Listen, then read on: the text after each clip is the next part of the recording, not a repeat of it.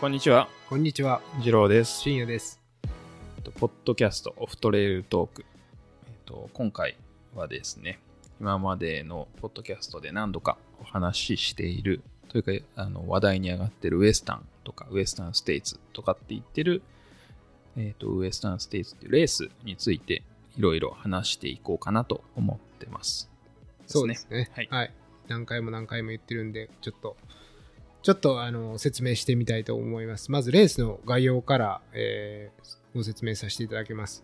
カリフォルニアの、えーまあ、サンフランシスコの、まあ、西、東か、5時間ぐらいのところにあるスコアバリーっていう場所から、アーバーンっていう街まで走る、まあ、いわゆるポイントポイントっていう、あの日本だとワンウェイとかって言いますかワンウェイ、そうですね。ワンウェイのレースで、で、ゴールは、えープレイサーハイスクールのトラックで、まあ僕が持ってるイメージとしてはとてもとても神聖な場所で、まあそもそも僕が今トレイルランニングをやってるのも、いつかこのトラックを走って、あのゴールをしてみたいっていうのが本当に僕の今の夢ですね。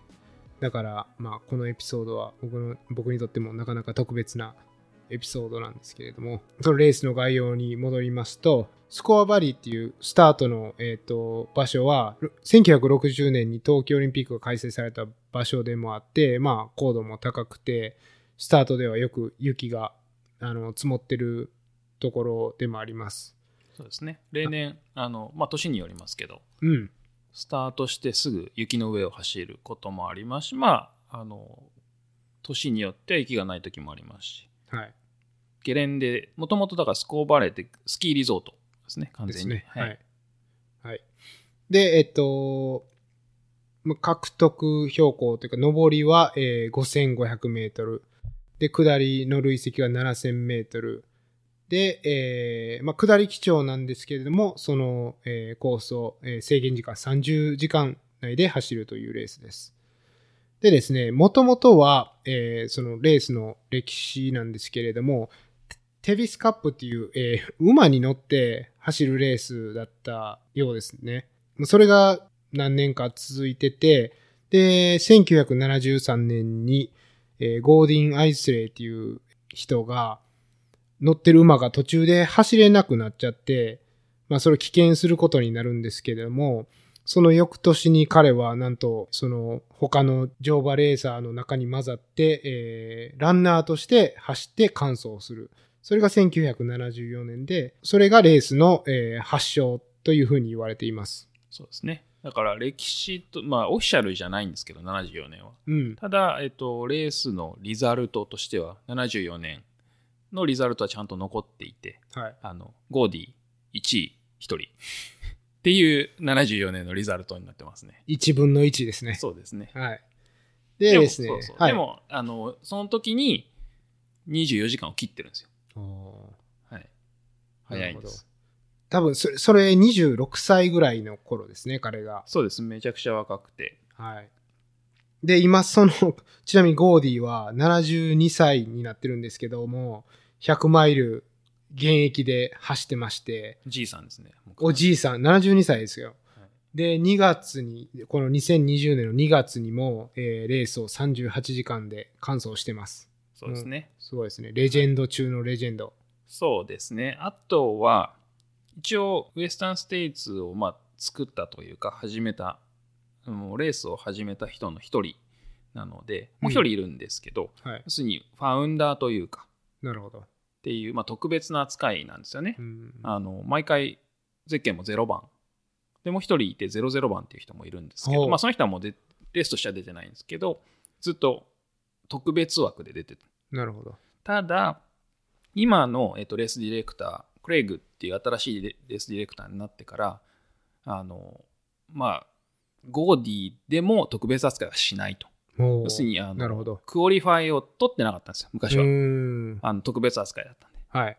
で、なんだけど、その今のレースディレクターのクレイグが、ちゃんとゴーディでも、あの、クオリファイを取らないと。うん。ちゃんとレースを走って結果を出さないとウエスタンには出させないよっていう、まあちょっと厳しめのうん。ジャッジをして、あの、最近他のレースもちゃんと出るようになりましたね。なるほど。はい。まあ、彼であってもクオリファイアは走らないとはい。入れ入らせてもらえないと。はい。特別扱いはしませんと。なるほど。まあ、枠としてはもちろん、そのゼッケンとしては0番固定なんですけど。うん。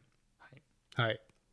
でですね、えーこのウェスタンステイツなんですけれども、アメリカで4つの大会を走ったら、えーグランドスラムっていう、えー称号が与えてもらえるんですけれども、それの中の1つで、まあ、レース自体はグランドスラムに指定されているレースは5つあって、そのうちの4つを走ればグランドスラムが、えー達成っていうことになるんですけれども、えーまあ、このまずウェスタンステイツと他にはオールドドミニオンでワサッチフロントレッドビルでバーモント100っていうレースがあってワサッチフロントと残り3つのレースを走ればグランドスラム達成というふうにななるようですね。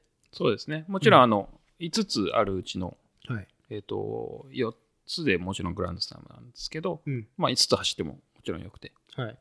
それはあの、本人に任せられてるところではあります。グランドスラム自体も、歴史はそこそこ長くて、で、ルールもちょっとずつ変わってったりするんですよね。はい。昔はアーカンソーっていう違うレースが大体的に入ってる時期もあったりとかっていうので、今はうん5つのうち4つ。で、ワサチはマストっていう感じですね。うん。まあ、このグランドスラムなんですけども、まあ、なんとというか、ご存知の方もいらっしゃると思いますが、えー我らが二郎さんも達成してる。2人のうち1人あ、そっか。すいません。うん。このコーホストでもある二郎さん達成していて、えー多分日本人では5人のうちの1人じゃないそうですかね。ですね。うん。はい。まあ、これの話も後で少しお聞きしたいなっていうのもありますけれども。えーとりあえずね、このウェスタンステーツなんですけども、そのレース自体も、まあ、暑かったり、えーで、過酷なんですけども、何が大変って、まず、このレースに入るのが大変な状況ですね。超大変です。難関中の難関。というのもですね、まず、えっと、その抽選、もちろん抽選なんですけれども、抽選権をあ得るのに、クオリファイアレースっていう指定された、まあ、大体100、あの100キロ以上のレースを、毎年毎年、えー完走する必要があります。そうですね。はい。で、これ、このクオリファイアレースは、今、アメリカには現段階で57レースあって、で、カリフォルニアには11レースあります。で、日本は、えー2020年の段階で8レースあります。増えましたね。めちゃくちゃ増えましたうね。ん。昔はゼロです。ゼロ。海外に行かないと、クオリファイすらしない。そうですね。僕の時、僕がクオリファイを取り始めたのが2013年だと思うんですけど、うん。その時は日本のレースは一つもなかったですね。はい。それが今、えー8レースあります。えっと、ちょっとパッと、えーその8レース紹介させていただくと、阿蘇、で、ファントレイル、で、御嶽100キロと御嶽100マイル、で、信越五岳の、えー100キロと100マイル、スカイビューと UTMF の8レースとなってます。そうですね。増えましたね。そのさっき言ったように昔なくて。僕は、まあ、ウエスタンステイツ出たいって思ってから、うん。まあ、アメリカのレースに出てクオリファイ取るんですけど、日本のレースがないので、はい。毎年行くんですよね、アメリカに。そうですね。毎年行かなきゃいけない当。たるまで。まあもちろん別に自分で行きたいし、他のレースも出たいから行くんですけど、やっぱ一回失敗したらアウトじゃないですか。そうですね。その毎、その何回も行けないので。うん。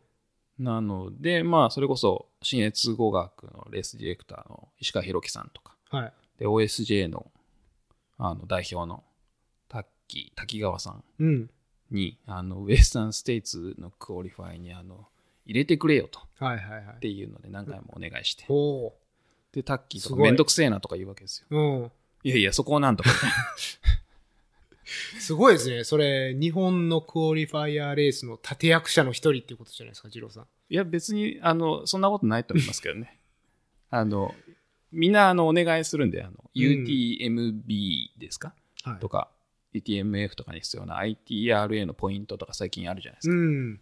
あれのポイントレースですか？はいはいはい。そうですよね。何ポイントなんですか、申請してくださいとか。うんはい。で多分あると思うんですけど、うんまあまあそれに近しいとは思いますけどね。はい。まあまあ、そそれで、今では日本でも、えーウエスタンステイツのクオリファイヤーを得ることができるということですね。そうですね。うんでですね、このクオリファイヤーを、レースを走って、で、えっと、抽選権が与えられるんですけど、またその抽選の確率が、もうとてつもなくひどい、低いことになってますね。やばいですね。はい。今、これ2020年で言うと、クオリファイヤー1年、1年目で1.3%。で、これ、毎年、えークオリファイヤーを走って、抽選を、に、なんていうんですか、応募していくたびに、チケットが倍々になっていくんですね。そうですね。毎回、事情っていうんですかね。そうですね。はい。1年目1枚、2年目2枚、3年目4枚。はい。なんか確率的には倍々になるんですけれども、その分、新しいランナーもどんどん抽選に入ってくるから、まあ、確率的には倍々にならないんですけど、チケットは倍々になるという。そうですね。僕が2013年に確か初めてエントリーした時は、1年目でも7%ぐらいの当選率うんはあったと思うんですけどね。それがもう今やはい、1.3%、1.3%。とかなんか、何ですか？うん ?100 人申し込んで1人当たるかとかですよね。はい、そうですね。うん、1年目だと。で、5年毎年毎年応募して、5年目でやっと18.5%。うん、全然低いですよね。そうですね。7年目でやっと50%を超えるっていう状況ですね。先は長いですよ、これ。長いですね。僕も6年かかりましたからね。まだ多分今に比べたらちょっと良かったと思うんですけど、はい。6年目で僕が当選した時、まあ、2018年ですけど、その時に8年目の人うん。がいて、8年目の人ですら当たらないっていう、うん。何人かいたんですけど、あの、2人ぐらい当たらないんですよ。はい。きついですね。そう、なんか、切なくなるというか、かけてあげる言葉が見つからない。ないです。もちろんその、の7年目の人でも落ちてるし、6年目の人でも当たらない人はもちろんいるんですけど、確率の話なんで。はい、そうですね。でも8年目ですら当たらないっていう、っうん。ていう、こう、恐ろしい、恐ろしいですよね。恐ろしいですね。はい。うん、僕まだ今年で2年目なんで、まあ、あと5年ぐらいは覚悟してるんですけど。そうですね。まあ、もちろん、ラッキーボーイ、ラッキーガールははい全然いるので、うん。1年目で当たる人も毎年毎年もちろんいて、はい。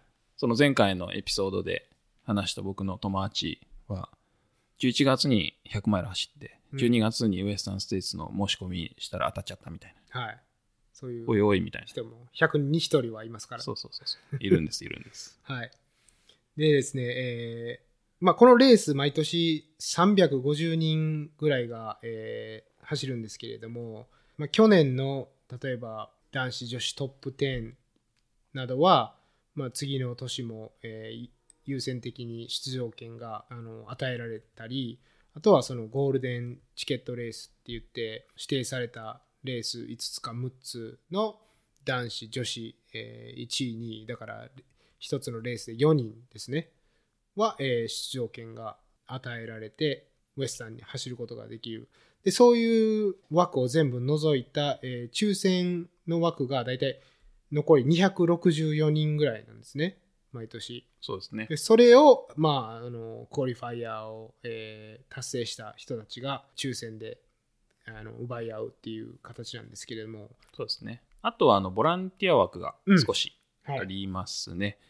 えっと、各エイドから、えっと、その、例えば、去年、そのエイドでやったら、その各エイドの中で一人、うん、あの、優先権を、エントリー権をもらえるみたいなるほど。な。なので、あの、出たい人は、エイドというか、ボランティアで潜り込むっていうのは、まああるんですけど、まあもちろん、あの、チームでエイドをしてるので、うん、そこに入っても、まあその1年目で入っても多分全然無理ですしそうですね。あのチームに溶け込んで、まあ、そのチームの中でどう選ばれるかはそのチーム次第なんですけど、うんまあ、そういうボランティアの枠とあと一応スポンサー枠はい。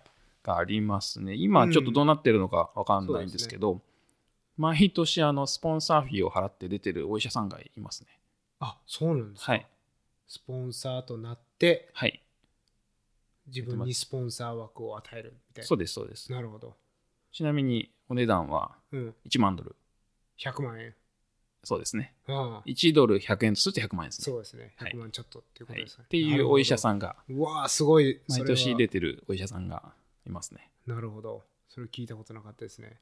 なかなかでもあのあんまり名前が出てこないですね。ああ、そうなんですか。はいなるほど。はい、まあ、そこまでしても、えー出たい。まあ、そら、ね、普通にやってたら、7年かかるから、100万円の価値あるかもっていう。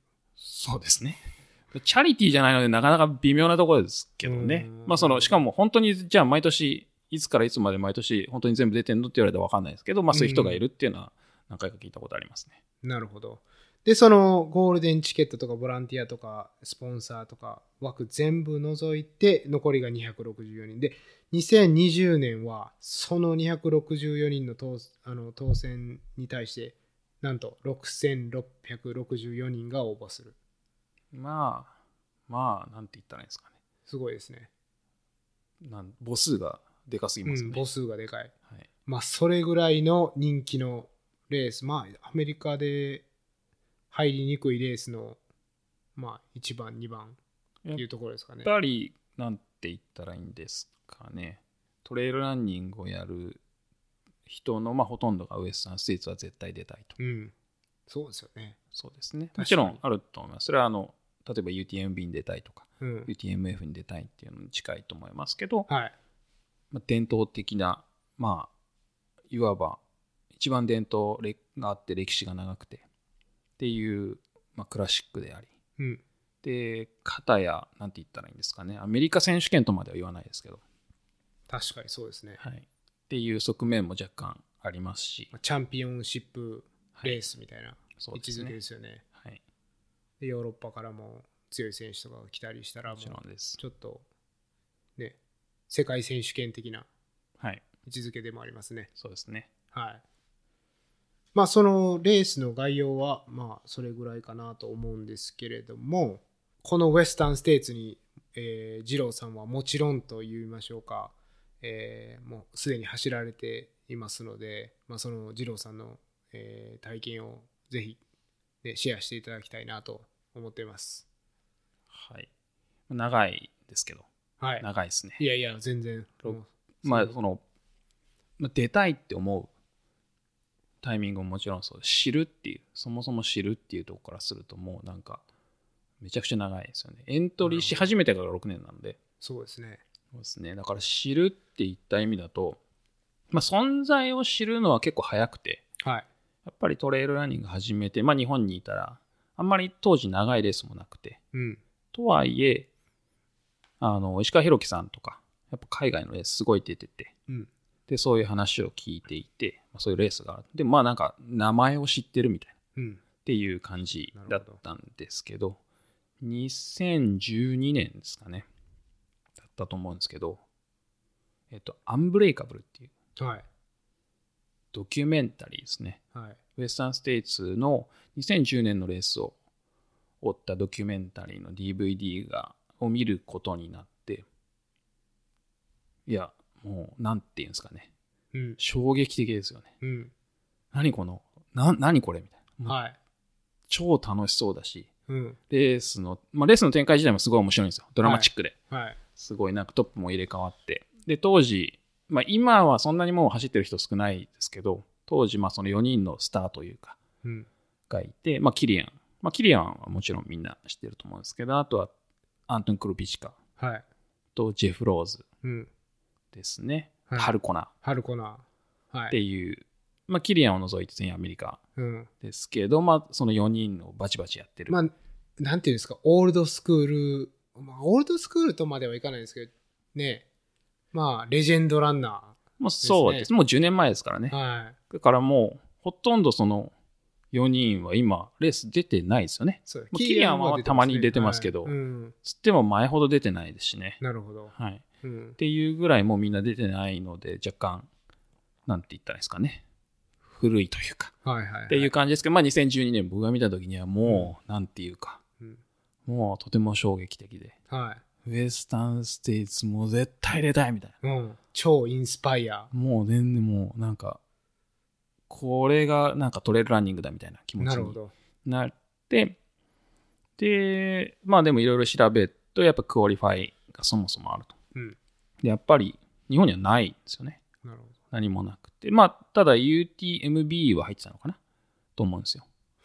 はい。そういう、クオリファイするのに UTMB を走らないといけないっていう。そう。っていうのがあったりとか。で、結局僕がクオリファイをは取ったのが2013年かな？にアメリカに来て、エンジェルスクレストっていう100マイルですね。まあ、またいつか紹介しようと思いますけど、はい細かくは。うん。僕たち2人走ってるレースがあって、カリフォルニアのレースなんですけど。で、それを取ってクオリファイ初めてエントリーして。で、当時は、そのさっき言ったように7%ぐらいは当選率あったんですけど、うん。まあもう、で、か毎年クオリファイを取れば取るほど当選率が上がるっていうのはもちろん知ってたんですけど、はい。チケットが増えていくんで。うん。だけどなんかエントリー数も増えていくから、そうですね。なかなか当選率上がんない感じでしたね。そう。なんですけど、まあ結局6年うん待ちましたかね。はい。で、僕が当選するというか、までは。その、6年間の間に周りに同志というか同じようなことを目指してた方は結構いらっしゃったんですか？うーん、まあでも、ともさんぐらいですかね。あそうなんです、ね、毎年だからともさん、まあもちろん何人かいましたけど、ら。はい。ともさんが、えっ、と、僕の1年後ですかね。うーん。1年遅くから、あの、クオリファイを取ってエントリーし始めたというなるほど。感じですね。で、毎年、また当たんないね、っつって、っうん。ていう感じでしたね。で、僕が2017年にアメリカに引っ越してきた年に、まあ、ラッキーボーイですけど、はい。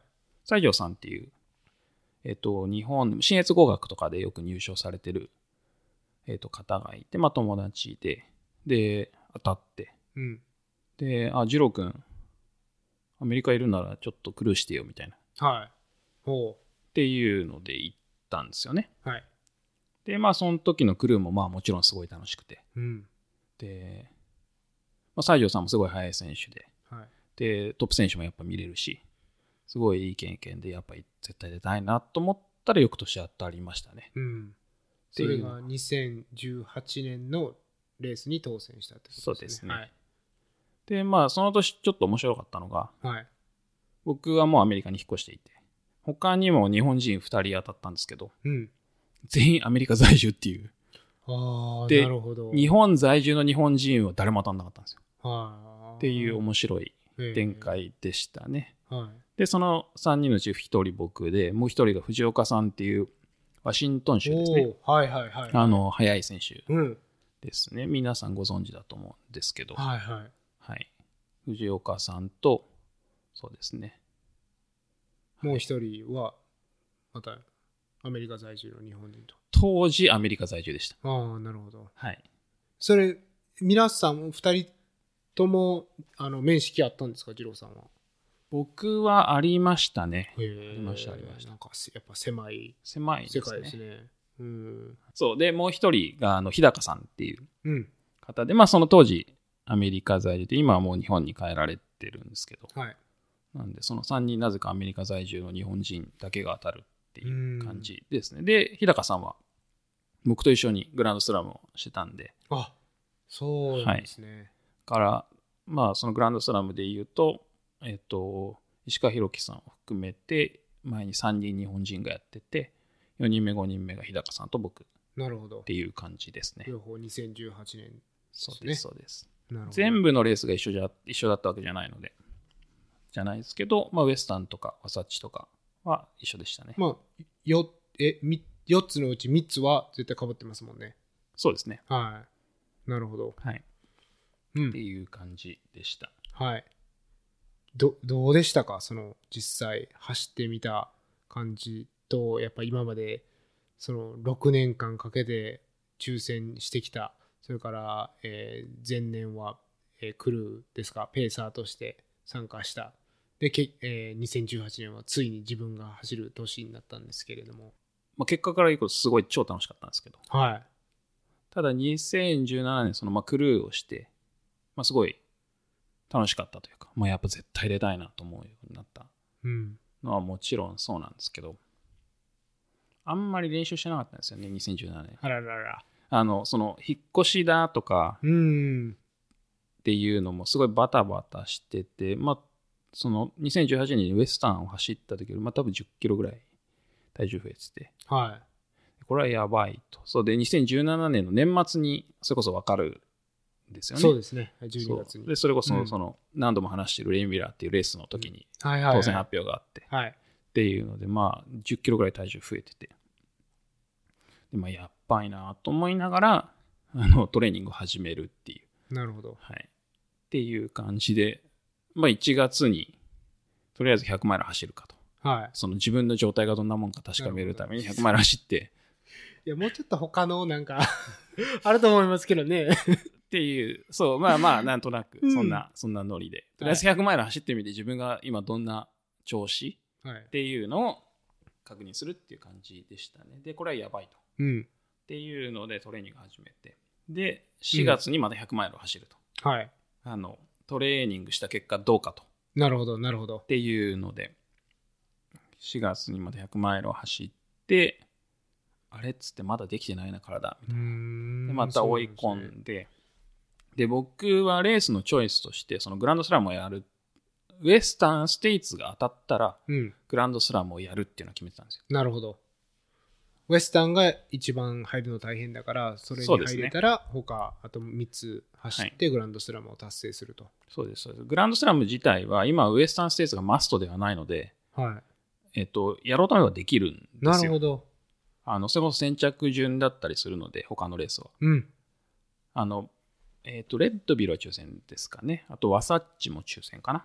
なんですけど、えっと、ワサッチは、ウエスタンステーツ当たってると優先権くれたりするんですけど、うん。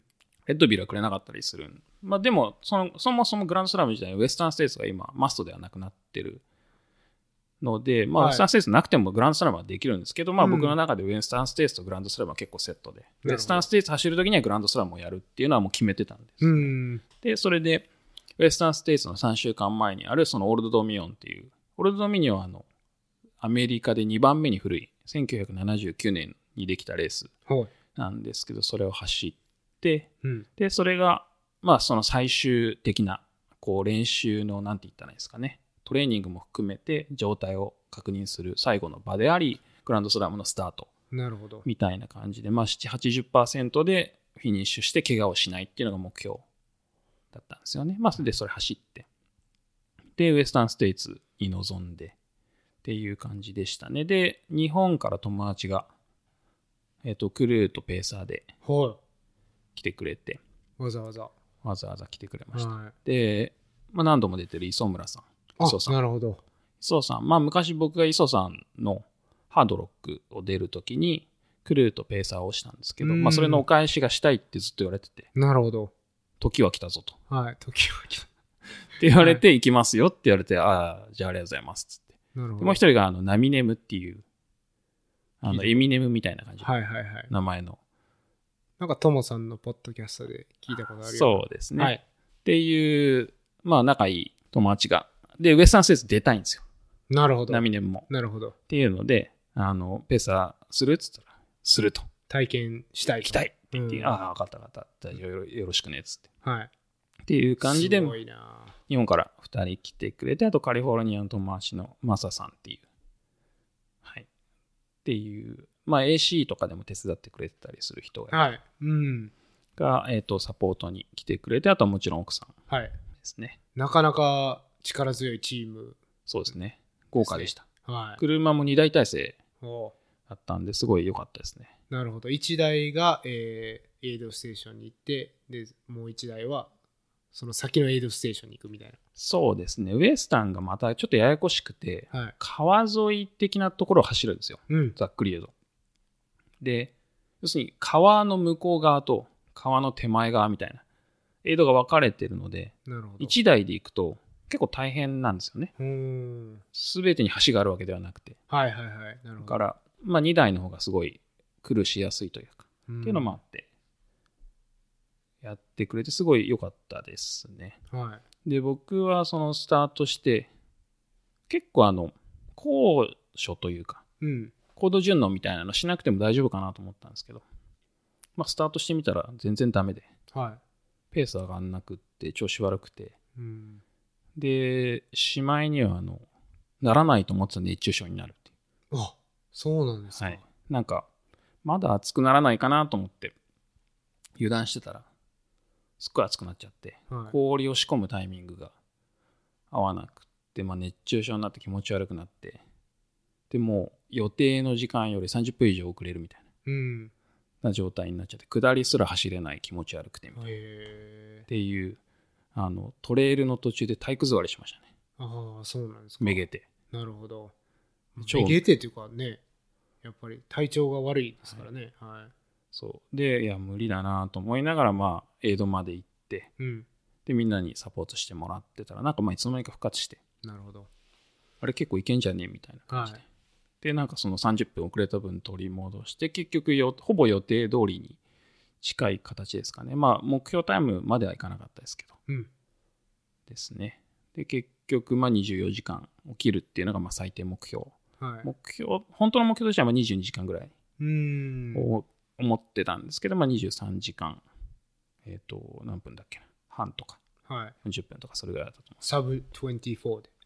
そうですね。はい。っていう感じでしたね。うん。まあ、なかなか、すごい熱くなるセクションがあるっていうのは聞いてますけれども、ねそのサンフランシスコはすごい涼しいイメージですけれども、やっぱ内陸部に入っていくと、もものすごい灼熱。灼熱ですね。ね40度超えますね。ああ。暑い時はそれはなかなかの、もう走れる気温じゃないですもんね、そんなの。そうですね。だからほとんどの人は氷を背負うんですけど、うん。あの、まあ、背負い方は自由なんですけど、自分のそのハイドレーションパックに氷を入れてもいいし、帽子の中に入れてもいいし、ショーツの中に入れてもいいし、うん。アームカバーの中に入れてもいいし、あと僕はそのアイスバンダナってアメリカで流行ってるんですけど、バンダナをなんか2つ折りにして、はい。その中にアイスを入れてみたいな。っていうのがあって、毎度、そのエイドごとに氷を補充して、首に巻いて出てくみたいなのはずっとやってましたけど、そのタイミングが悪くて熱中症になっちゃって。なるほど。はい。一回だからちょっと諦めかけましたよね、24時間切りは。そうですよね。まあでもレースからドロップするとかいう発想は、なかったですけど、もうなんか24時間切れないって思った時のめげっぷりはなかなかでしたねああ、もう無理だ、みたいな。もうなんかレレースが終わったみたいな気持ちに一瞬なりましたね。まあ確かにそれが、えー目的だったらそうなるのかもしれないですね。はい。うん。まあでも、無事に復活して、そうですね。はクルーにいろいろ助けてもらって。い。なるほど。ではい、ペーサーも、えーやってもらったんです。そうですね。その磯さんとナミネム。で、まあ、二人ともなんか、しかも同い年なんですけど。あ、そうなんです。ジローさんと。そう。うんなるほそうど。なんです。まあ、なんで、まあ、調子良かったです。まあ、世代も合ってるし。うん。で、お互い、まあ、ペースも知ってるし。まあ、うんもちろん僕の方が全然遅いんですけど。うん。で、まあ、ナミネムが、まあ、面白いのが、あの、ラッキーチャッキーって、はい川渡るシーン。はい。まあ、まあ、ドラマチックなシーン。なるほど。そう。そうでで、すね。そこの60マイルからラッキーチャッキー、ラッキーチャッキーは74マイルかな？はい。ぐらいだと思うんですけど。で、そこまでを磯さんにお願いして、うん。その先をナミネムにお願いするっていうはい。話だったんですけど、で、そこ川渡るじゃないですか。はい。ナミネム、じゃあ向こう側からでいいでしょっつって、うん。あの、渡った後でいいでしょっつってスタートポイント。で、それ考えようかっつったら、川を渡りたいと。なるほど。それなんでいきなり、なんでいきなり濡れんのみたいな。はいはい。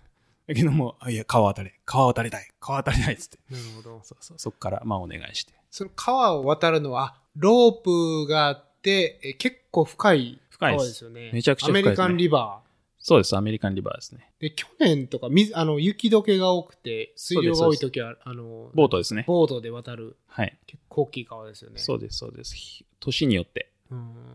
まあでも川、の量によ、水の量ですね。ネミネムさんの、にとっては、その川を渡るのも、ウエスタンの。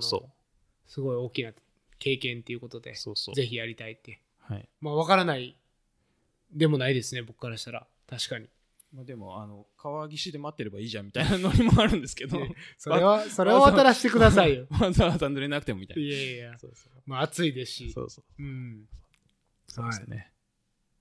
で、えーペーサーがそこでナミネムさんに代わってそうですね。で、最後まで。で、あの、ロビーポイントって、まあ、ほぼ残り1マイルみたいなところに、いはいはいはいや別にエイドなくてもいいんですけど、エイドがあるんですよね。うん。まあまあ、そこに、まあなんか、ここで最後だよ、みたいなところがあって、はそこでみんな来てくれて、うん。そこからみんなで走って、最後高校に入って、はい。トラックを一周して、まあ、フィニッシュをするんですけど、はい。まあ、そのトラックに入ると、まあ、ゼッケンとか多分伝わって、で、なぜかその、言ってないことまで喋ってくれるんですよね。うんあの、バックグラウンドというか、なるほどなるほど。あの、ベンチュラーから来ましたと。うん。で、こういう仕事をしててみたいな、どこで調べたんだみたいなことを言ってくるんですけど、はい。そう。で、そういうアナウンスが一人一人それぞれにあって、うんいいですね。なんて言ったんですか、ゴールの花道じゃないですけど、うん。で、フィニッシュをするっていう感じですね。その多分アナウンサーが確か、えっと、トロピカル・ジョンとかジョン・メリンジャーっていうあのレイク・ソノマのうんうんうん。RD だと思いますね。あ、そうなんですか。はい。いいですね、うん。あれも演出がうまいというか。そうですね。あの、うん。一人一人の、へのなんかまあリスペクトというか、がすごいあって。うん。で、まああと、もちろん早い人は早く終わっちゃうんですけど、はい。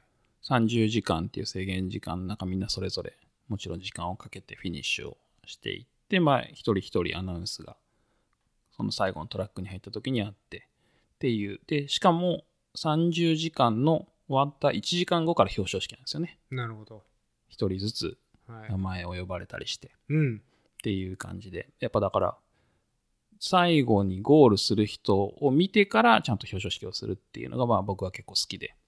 で、あとはまあ一人それぞれバックルを手渡されるうんっていうのは僕は結構すごい好きですね。もちろんそのトップの表彰とかもあるんですけど。うん。まあその1時間空いてるっていうことは30時間ギリギリでフィニッシュした人もまあちょっと着替えたりクリーンアップしたりっていうのをしてから表彰に行けるっていうそうですね気遣いもこもってそうですね。そうですね。うん。素晴らしいですね。いいですね、あの仕組みは。うん。で、あのずっと、えっ、と、フリーのハンバーガーとサンドイッチかなを横でずっと焼いてて。なるほど。食べ放題ってわけじゃないですけど、うんまあまあ選手はフリーあのサポーターとかクルーとか他の人はまあドネーションっうん。ていう感じですけどね、そうなんですね。はい、僕があのエンジェルスクレストで、えっとボランティアでハンバーガー焼いてたみたいなそんな感じですかね。そうですねうんそうですなるほど。クラシックなレースにはハンバーガーがあるよと。そうですねはい。まあアメリカのソウルフードですよねソウルフードですね。うん。で、二郎さんのね、あの、ソーシャルメディアのところにも、なんかウェスタンのフィニッシュの写真が載ってたりするんですけども、そうですね。素敵な写真、もうあれ、ああいうの撮るのが夢ですね、本当に。あれは良かったですね。うん。はい。あのゴールをちょうどまたぐシーンで、みんなと手つないで。はい、で、そのフィニッシュのあのタイマーも入ってて、そうですね、で、ウェスタンのゴールゲートが入ってて、はい、はい。あれはまあ嬉しいですねうん、トレイルランナーの夢のような写真ですね、あれは。そうですねでその一緒にクルーしてくれたマサさんがまた映像を撮ってくれててうん。YouTube に乗っかってるんですけどはい。まあそれも僕はすごいやっぱ嬉しいですね見ててもうそれはぜひ、ショーノートの方に。そうですね。嬉しいですねなるほど。まあもちろんウエスタンステーツいろんなビデオたくさん乗っかってますけどね、なるほどやっぱフィニッシュすごいいいですよね、うん。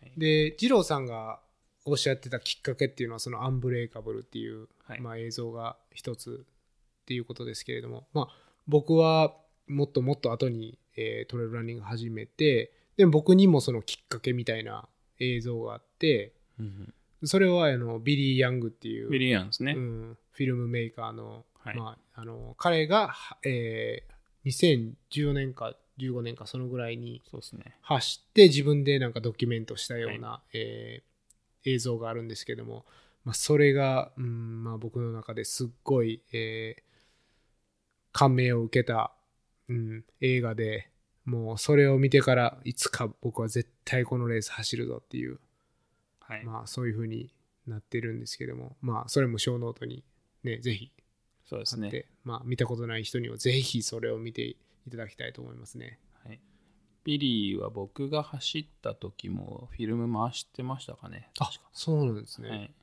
まあ確かにもう、ウエスタンステイツももなんていうんですかね、まあ、スーパーボウルみたいな感じで、その、そうですね。ね、お祭りで、はい。で、フィルムメーカーやらメディアの人は別に、特に何もなくても、まあまあ、とりあえず来ますね来て、うん大体みんな来ますね。ね、そういうのなんで、ぜひ、うん、見ていただきたいと思います。そうですね。で、まあ、何か他にありますか、二郎さんの経験としては。そうですね。まあ僕2017年から現場に行ってて、はい。まあ西条さんのサポートで2017年行って、2018年に僕も走ってるんですけど、まあすごく僕が、なんというか、2010何年がそのエントリーし始めてから、うん。ずっと毎年、まあ外から見てて、思ってて、僕が好きなのが2015年だと思うんですけど、本当最後の1分であのフィニッシュする方がいて、うんはい。70歳なんですよ、はい。女性で。それは、そのビリー・ヤングのフィルムに収められてる方ですか？収まってると思います。そうですよね。はいうん。はいはいはい。あのシーンは僕はなんかすごい好きで、僕も大好きです、それ。なんか会場のみんなが応援してるみたいな。そうなんですよ。もう全員知らない人なんですけれども、その高校のはい、トラックの観客席とかに見てる人たちがもう全員一つになるんですよね。そうですね。もうその人の時間内のフィニッシュをもうみんなが願って、はい、もう大興奮っていう。そうです、そうです。はい。で、その時ももちろんすごかったんですよ。2015年で70歳の女性うん。が最後の1分でフィニッシュするっていうはい。のもそうだし、その2017年に西条さんのサポートした時も、うん。確か残り10秒？うん。9秒とかだと思うんですけど、はい最後にフィニッシュした方が60歳の方なんですけど、うん。僕はまあまさにその場にいて、はい。あの、なんて言ったらいいんですかね、こう、盛り上がりというか、うん。この一体感というか、はいっ。ていうのは結構嬉しい、なんて言ったらいいんですかね。いや、もう最高だな、みたい鳥肌もんですよねな。。そうですね。うんそれはビデオ僕自身が撮ったんで、あ、そうなんですか？はい、へえ、貴重それもなんか、小ノートに上げておけばですかね。ぜひ見たいですね。すごいですね、あれ。うん。あれを見てやっぱ走りたいなと思いましたし。改めてそうですよね。うんうんそう、2015年に、えっと、ギリギリはしあのフィニッシュされた、えー70歳の方も、確か残り10秒以内だったと思いますそうよ。そうそう。いや、うんそうです、そうです。もうめちゃくちゃギリギリですよね。ねえで、その、最後の、え1時間をゴールデンアワーって言うんですよね。そうですね。で、もうそれがだから盛り上がりの一つ、大会の盛り上がりまあの一番もちろん人が集まるっていうのうんももちろんそうなんですけどうん、朝。というかもうほぼお昼に近いんですけど。そうですね。うんまあ、それは、ウェスタンステイツじゃなくても、まあ、100マイルの最後の数分でフィニッシュする人って、なんか、どれもいろんなストーリーが垣間見えて、すごい感動できるような瞬間だと思うんですけど。そうですね。はい。ありますね、やっぱり。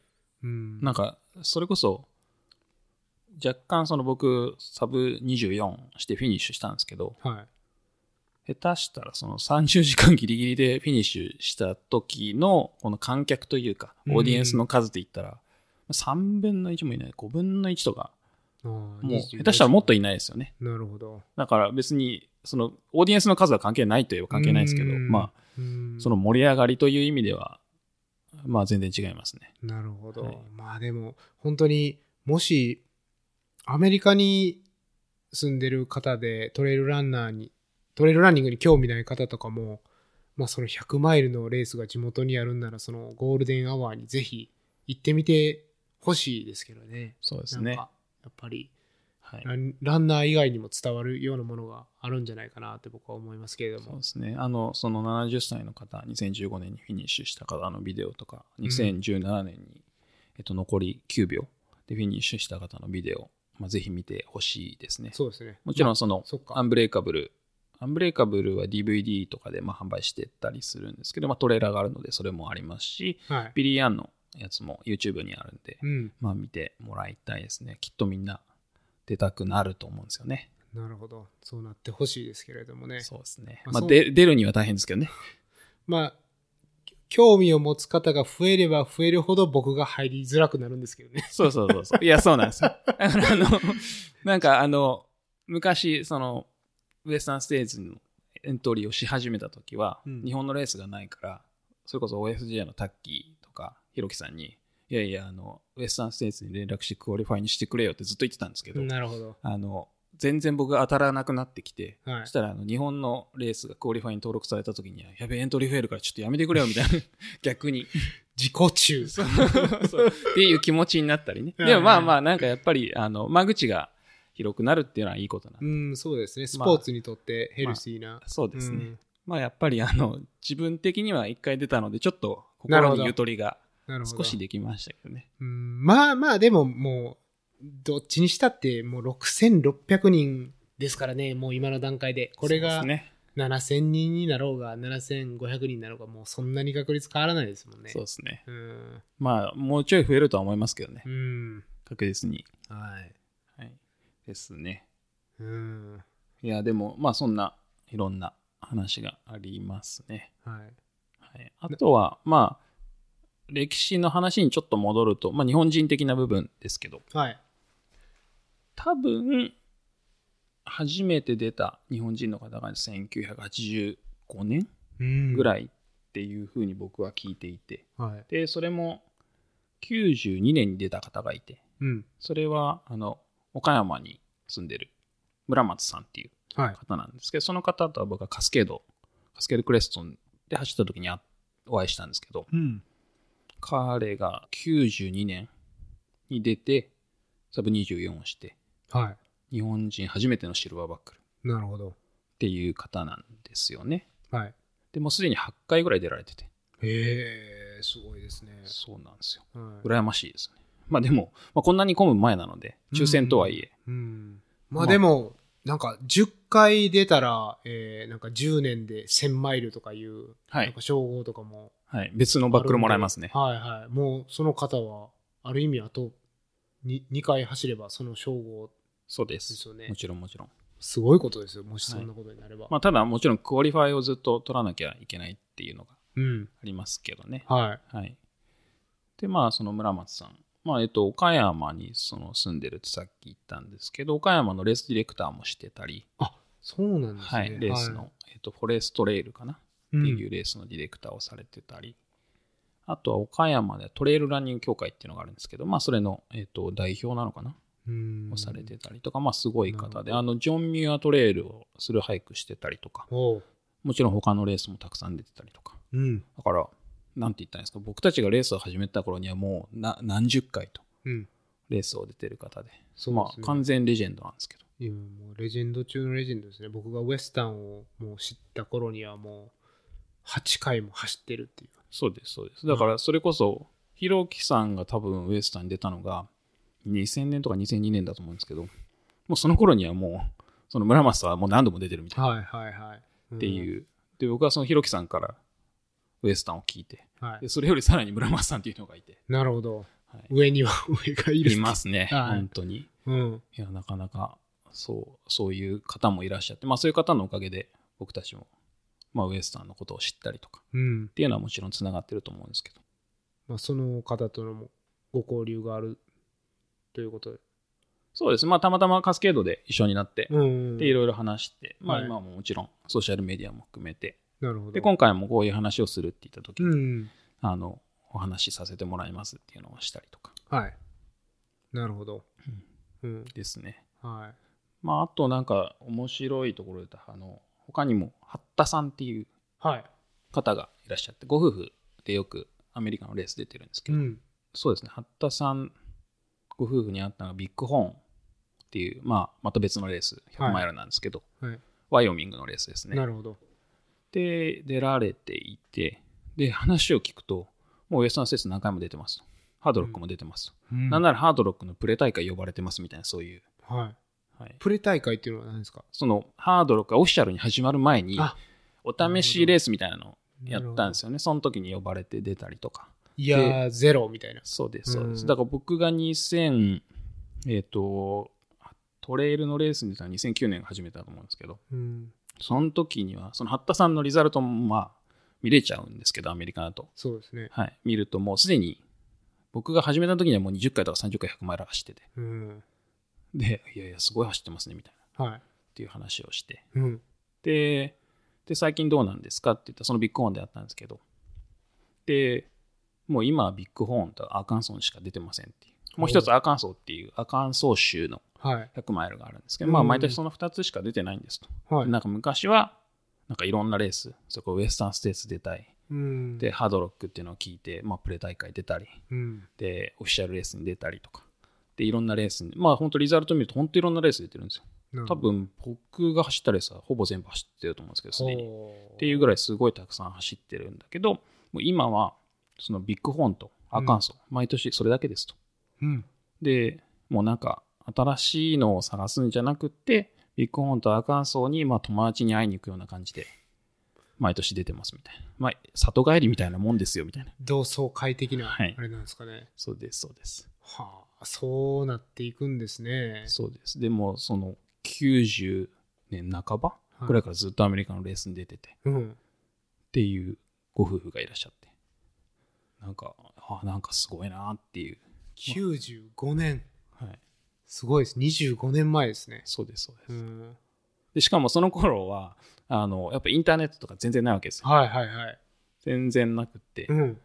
ァックスで、あの、アメリカのウルトラランニング雑誌っていうし雑誌があるじゃないですか。はいはい。あれを取り寄せるとか。うん。で、八田さん、あの、ちょ、面白いのが、あの、エントリーは、あの、手紙で、はい。あの、レターですよ、本当に。はい。手書きの手紙ですよね。入りたいですと。はい。で、出すと。はい。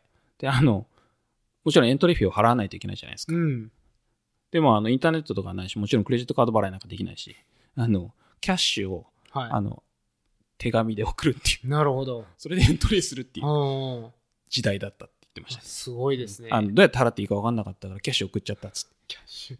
まあ、キャッシュなり、小切手なりを送るっていう、そういう時代ですね。まあでも日本小切手がないじゃないですか。あ、日本からですもんね。そうそうそう。だから銀行。行行ってドル買って、ドルをあの手紙に挟んで、なるほど。便箋に入れて送るみたいな。だからそういう話を聞くと、まあなんかまあ便利になった世の中もそうですけど、うんまあそういう時から出てる人たちってやっぱなんかまあすごいというか、ね、まあ尊敬しますね。まあ、パイオニアというか開拓者ですよね、本当に。そうですね。はい。でまあなんか村松さんのそのウエスタンステーツ走った時の写真とかを見せてもらったんですけど、うん。あんまりでも今と変わってないですよ。まあシューズとかもちろん変わってるんですけど、うんまあ T シャツ短パンはい。にハンドボトルみたいうん。な。いやなんか昔から全然変わってないなみたいな。うん。まあ、それがいいところなのかもしれないですね。シンプルで。うん。まあ、結局、靴と体があれば走れるっていう、そうですね。そういうスポーツですからね。はい。はい。いや、でもなんか歴史がすごいあって、うん。まあ、コースもすごい楽しいですし、うん。なんか走れてよかったですね、本当に。そうですね。はい、あんなにいいレースはやっぱ僕の中ではちょっとないあかもしれないですね。そうですか。やっぱ二郎さんの中でも、はい。ウエスタンは格別ですね。トップ3、トップ5。あの、2位をぶっちぎりで離した1位ですね。あ、そう、やっはいぱそうなんですね。はい。それはちょっと期待してしまいますね。まあ、景色の綺麗さとかで言ったらもちろん、全然他のレースももちろんありますけど、はい。なんというか、あの、個人的な評価としては、あもうぶっちぎりで1位です。ね。なんか、次何出たい、なんか何でも出れるんだったらってのはもう間違いなくウエスタンですね。なるほど。い、やー、そう、まあ別に驚くとかではないですけども、二郎さんの口から改めてね、聞けたことは、まあ貴重な、あれですね、情報だと思います。まあ、なんせ30個とか走られてる方がダントツで1位っていうのはもそうです。まあ、僕がそういうタイプのレースを好きだっていうのはもちろんあるんですけど、う、はい。うん、まあ、単純にいいですよね。うーん。うわーこれもう、ますます走りたくなりますね。そうですね。はい。またこの頑張ってください。アンブレイカブルでビリー・ヤングでこの二郎さんの話みたいな。まあ、ねまあ、まあ、ウエスタン人気の立役者。そうですね。はい。まあ、もちろん、なんて言ったらいいんですかね。過去に出た人がいるからうん。出たくなったわけですし、なるほど。そうですね。知らなかったらまあ知らないままじゃないですか。結局そうで。すね。まあ、確かに、まあ、そういう方々、皆さんに、まあ、本当に感謝をしないといけないですね、我々は。そうですね。入りは本当ひろきさんだったと思いますけど、まあいろいろ調べて出たくなって、で、過去に出てた人とかと話すのはまあちょっと楽しいですよね。ああ、そうですよね。まあ、その二郎さんの口から出てくる人がもういちいちすごいっていうのはもう毎エピソード感じてるんですけども。そうですかね。はい、はい。まあ、だから昔出てた人そのに相談したりとかうん。はもちろん、もうひろきさんにも相談しましたし、うん。それこそあのドクスワキャラバンの岩佐さんあ、そうなんですか。とかもう2年連続で出て、あの、2年連続フィニッシュしてて、うん。あの、なんか、なんでワ賄賂でも使ったのみたいな。とかそうそうそう、はい聞いたりとか、うんまあどういう感じっていうのはずっと当選した後とかですかね、やっぱ聞いたり。なるほど。そうだから、その2年連続で当選した時とか、僕はまだエントリー中で、うん。はい何年目とかで、なんで当たってんの ?2 年連続みたいはい、はな。い。ずるくないみたいな。はい。とかって言言いながら、あの自分が当選したら、ここどうだった？あどうだったって聞いたりとか。うん。まあそうやって二郎さんもね、ここまで来られたっていうことなんで、もしウエスタンを走るような方で、まあ何でもウエスタン以外でもそうなんですけれどもね、何でもやっぱり質問とかあったら、できるだけ恩返ししたいっていうのがありますよね。はい。はい。まあうんそんな、大体、はい。そんな感じですかね。まあ、ねとりあえず超いいレースですよと。なるほど。ウエスタンステイツ100と。そうですね。うん正式名称はウエスタンステイツエンデュランスランはい。ですね。噛みそうなんで僕はそれは言わないです。ちょっと言ってみてください。ウエスタンステイツエンデュランスラン。いけるじゃないですか。全然いけるじゃないですか。何やらすんですか？いやいや、まあまあ。うんじゃあ10回。まあまあ、まあまあ、はいそう。あと5月の3連休に、えートレーニングランみたいなのが毎年行われてて、はい。そうで、ですねそれは誰でも参加できるんですよねで。きます、できます。僕も行きましたね。はい。僕はあの、レースというか、思想というか、あんま好きじゃないんですよ。おーなるほど。あの、本番で初めて走りたいタイプ。そうそうそう。はいなんですけど、なんか、その時ばっかりは、なんか初めて行きましたね。はいでも良かったです。すごい良かったですね。うん。トレーニングキャンプ3日のやつはすごい良くて。3日間でほぼ全部のコースをカバーする。そうですね。すべてではないんですけど、はい8割ぐらいですかね。なるほど。カバーする感じのトレーニングキャンプですよね。結構な距離を毎日走る。そうです。それで、あの、エイドというか、うん。もう用意してくれるんで、走りやすいですし。うん、僕もあの、もし当選したら、それに行くのかな。うん、そうですねそれとも、レースをの時に初めて走って、こう、マジカルな気持ちになりたいのかなっていう、ね、ありますね。迷うところですけども、そうね。多分、不安なんで、ちょっと一回走ってみたいっていうのが勝つと思います。そうですね。だから、今年、その当たった、まあ同僚じゃないんですけど、うんこっちのカリフォルニアのランナーで、で、当たった人がいて、はい、ジロー、当たったからちょっとアドバイスくれよみたいな。はい。で、言われて、そうね、まあまあ、下り走れと、とにかく、下り走る練習をしろっていうのと、トレーニングキャンプ行けるんだったら絶対行った方がいいです。ああ、そうですね。言いましたね。はい。うんそれぐらいおすすめ。おすすめですね。なるほど。じゃあ僕は二郎さんのアドバイスを聞いて、もちろん参加するつもりにしておきます。はい、いいと思いまあ、ます。その前に当選しないといけなそうそうそう。いんですけど。それがね、一番長いんですよ。はい。